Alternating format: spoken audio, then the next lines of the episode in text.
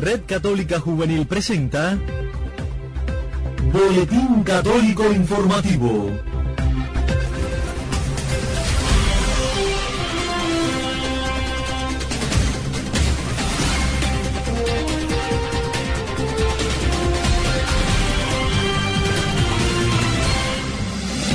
Hola mis amigos, bienvenidos a una nueva emisión de nuestro espacio informativo, el Boletín de la Red Católica Juvenil Cubana en esta jornada del jueves 16 de enero de 2020. En la portada va el saludo para cada una de las emisoras latinoamericanas que reproducen nuestro espacio y sus parrillas de programación.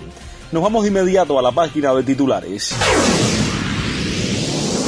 El Papa Francisco invita a rezar con oraciones milagrosas. Se prepara la Arquidiócesis de La Habana para celebrar Festival Juvenil Ecuménico en el marco de la Semana de Oración por los Cristianos y precisamente los cristianos son masacrados en Nigeria. Hoy nos acercaremos a esta triste realidad. A todos muchísimas gracias por la preferencia. Vamos a una pausa antes de ampliar estas y otras informaciones. A todos, buena sintonía. Toma fuerzas de donde no las hay.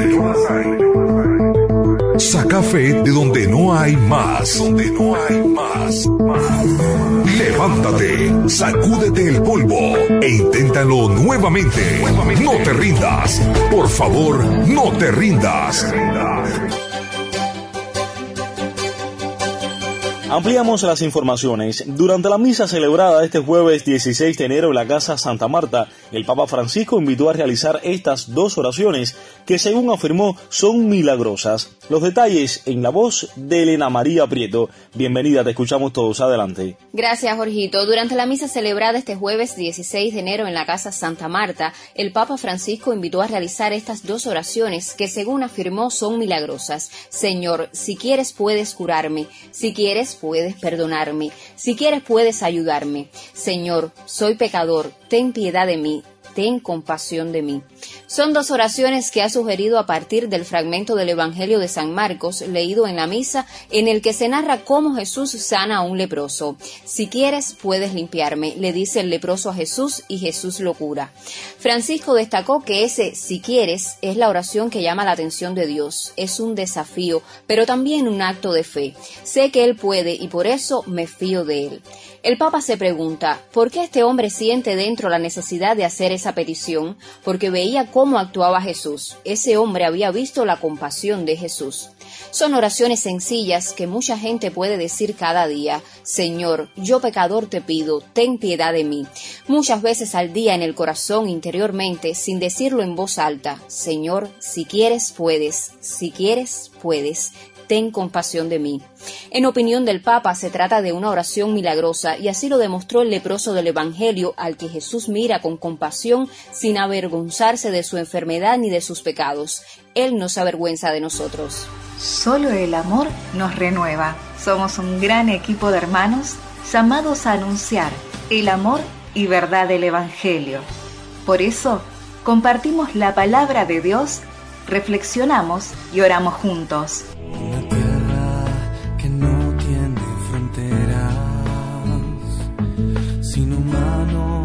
Que juntas formarán una cadena más fuerte que la guerra y que la muerte.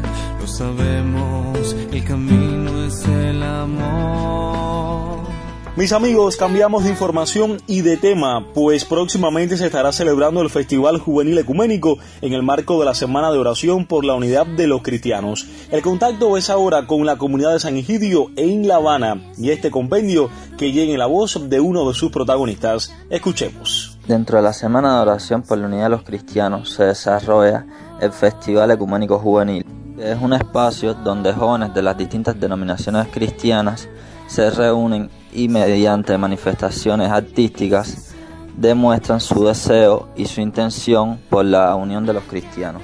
El Papa Francisco en el año 2018 ha dicho que la unidad de los cristianos es un don de Dios y que todos debemos disponernos para este don de manera humilde y generosa.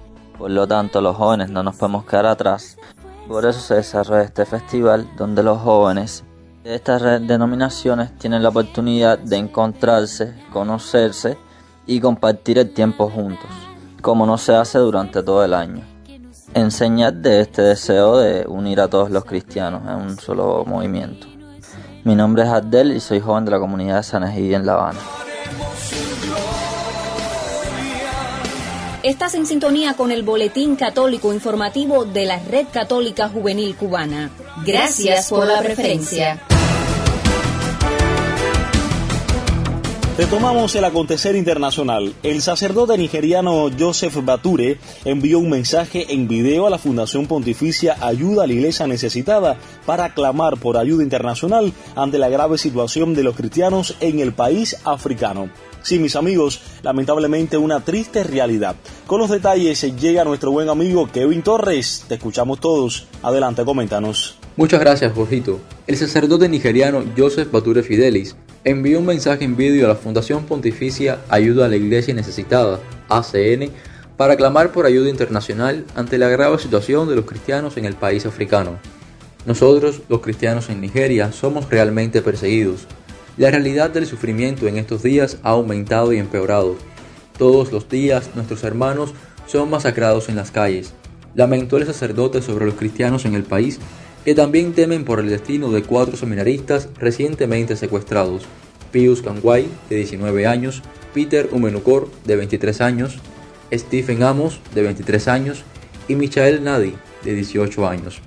Vivimos en Maiduguri como prisioneros. Es muy difícil salir y hacer una actividad. Estamos en riesgo de exterminación. Esto avanza en silencio. Prosigue. El pasado 26 de diciembre, el Estado Islámico publicó un video en el que se ve el asesinato de 10 cristianos en Nigeria. Desde entonces, la situación se ha degenerado.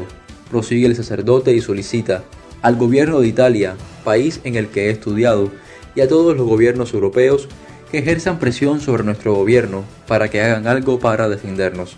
Ha sido Kevin Torres para el Boletín Informativo de la Red Católica Juvenil Cubana.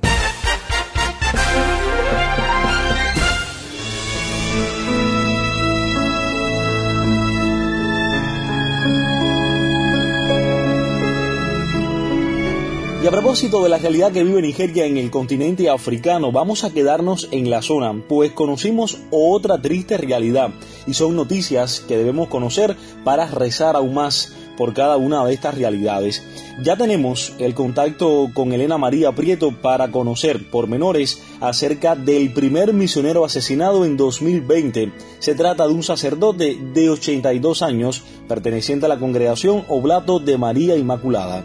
Escuchemos, adelante, Elenita. Gracias, Jorgito. Ya estoy de vuelta. El padre Joseph Hollanders, oblato de María Inmaculada, es el primer misionero asesinado en el año 2020. Tenía 82 años y llevaba 55 años en Sudáfrica trabajando en una zona cerca de Botswana. Según informa la agencia vaticana Fides, el motivo de su muerte podría haber sido un robo en la parroquia de Bodive, Sudáfrica, el domingo 12 de enero por la noche. El cuerpo del sacerdote fue descubierto el lunes por la tarde por un feligrés. La policía está completamente involucrada en la investigación de su asesinato. El padre Daniel Corin, superior provincial de los misioneros oblatos de María, aseguró que estamos profundamente afectados por lo que ha sucedido. El padre Jeff fue encontrado atado de pies y manos y con una soga alrededor del cuello. Una muerte terrible para alguien que ha dedicado toda su vida a su misión. Según parece, los ladrones estaban mal informados porque todos saben que no tenía dinero. Estaba al servicio de una comunidad de pobres. Usaba cada centavo que poseía para su gente. Regalaba todo lo que tenía. Monseñor Víctor Palana de Klersdorp obispo de Bodive, aseguró que la comunidad ha recibido un duro golpe porque el padre Hollanders estaba lleno de entusiasmo, vida y dedicación. Formaba parte de la vida de personas. El padre Joffes Hollanders nació en Bélgica en 1937. Tenía 82 años. Llegó a Sudáfrica con 28 años y vivió desde entonces en el país. Fueron titulares en esta emisión que el Papa Francisco invita a rezar con oraciones milagrosas. Se prepara la arquidiócesis de La Habana para celebrar el Festival Juvenil Ecuménico en el marco de la Semana de Oración por los Cristianos y precisamente los cristianos son masacrados en Nigeria. Hoy nos acercamos a esta triste realidad.